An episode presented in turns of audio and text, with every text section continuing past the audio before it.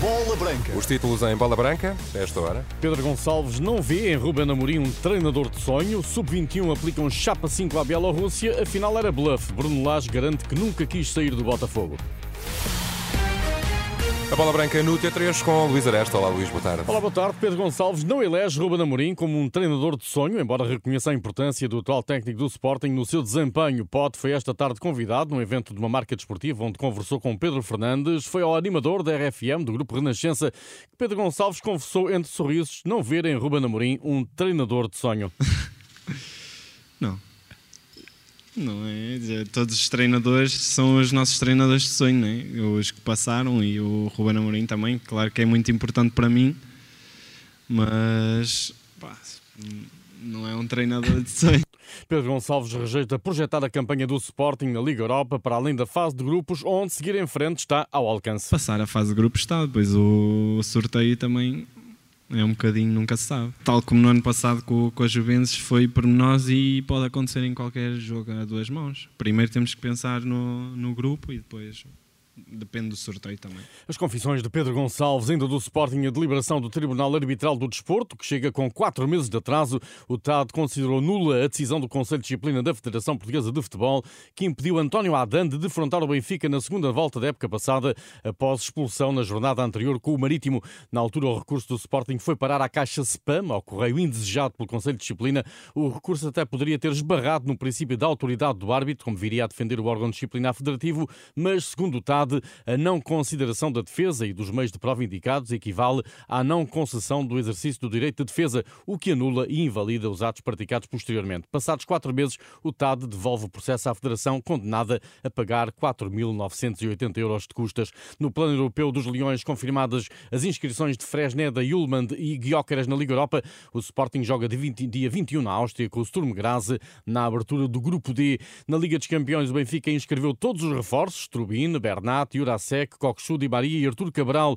Os encarnados iniciam o grupo D de amanhã, oito dias, na luz, com o Salzburgo. Já no Porto, que na véspera se estreia no grupo H, fora com o Shakhtar, está confirmada a ausência de Verón a recuperar de lesão. Os reforços Sanches, Varela, Nico Gonzalez, Navarra e Ivan Raime estão na lista principal. O regressado Francisco Conceição na segunda lista. Quanto ao Braga, João Moutinho é a novidade nos inscritos para a fase de grupos da Champions. O Braga recebe o Nápoles na primeira jornada do Grupo C, quarta-feira, dia 20. Bruno Varela do Vitória foi distinguido com o prémio de guarda-redes do mês de agosto na Primeira Liga. Varela obteve 21% dos votos dos treinadores principais, batendo João Gonçalves do Boa Vista e Luís Júnior do Famalicão. Segunda goleada em dois dias para o futebol português. Os sub-21 bateram esta tarde a Bielorrússia por 5-0. Jogo em arma a vir na Arménia, referente ao Grupo G de qualificação para o Euro 2025. Destaque para as estreias com golos de João Marques, médio do Estoril, e de Rodrigo Gomes, avançado cedido ao Estoril pelo Braga. Fábio Silva foi a figura do jogo, abriu o marcador. Bisou fez duas assistências nos primeiros 45 minutos, em que Henrique Araújo e João Marques também marcaram com 4-0 ao intervalo. Foi preciso esperar pelo minuto 89 para ver Rodrigo Gomes fazer o quinto para Portugal. O treinador Rui Jorge esclarece que a segunda parte em ritmo de treino foi a seu pedido depois de 45 minutos muito bem conseguidos. Acho que, que estivemos muito bem uh, defensivamente e isso permitiu-nos também depois ofensivamente uh, ter, ter uma boa qualidade e boa intensidade em termos de, daquilo que pretendíamos optei por, por pedir aos jogadores um comportamento ligeiramente diferente na segunda parte.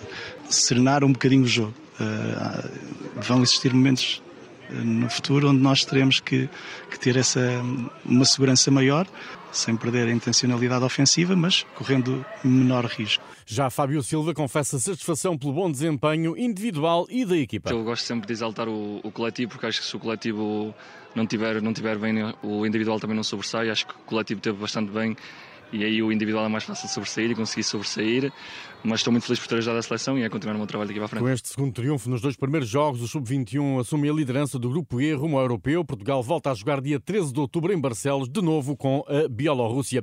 Supertaça feminina, Benfica e Sporting decidem o primeiro título da época esta quarta-feira em Aveiro. O Benfica chega à final após ter eliminado o Braga e com maior rodagem pela participação na qualificação para a Liga dos Campeões, fator que a treinadora Filipa Patão tenta potenciar no plano psicológico. Mais jogos nas pernas é bom sinal, é sinal que estamos a a disputar eh, o acesso à Liga dos Campeões e isso só nos engrandece e só nos dá motivos de, de orgulho para continuar a termos mais jogos nesta fase da época. A equipa, obviamente, terá as suas vantagens e as suas desvantagens por, por, esse mesmo motivo, mas eu, mas eu acredito que não será, não será por aí que vamos ter um Benfica diferente, vamos ter um Benfica mais cansado, mais debilitado. Acho que é um Benfica que vai partir para a competição motivado, como, como parte sempre para qualquer grande competição. Um, e vai ser um Benfica que, que vai querer ganhar mais uma taça. Justamente que também o Sporting quer, depois de ter afastado o Famalicão na meia-final, a capitã leonina Ana Borges desvaloriza a maior rotina de jogo das benfiquistas neste início de temporada. O Benfica quer muito, nós queremos muito. Elas têm mais rotina de jogos. Uh, Quarta-feira, lá está, é uma final onde duas equipas vão querer conquistar o título e não vão pensar no, no que está para trás ou no que vem a seguir. Do ano passado fomos, se calhar, a única equipa que conseguimos fazer frente ao Benfica com o poderio que elas tinham.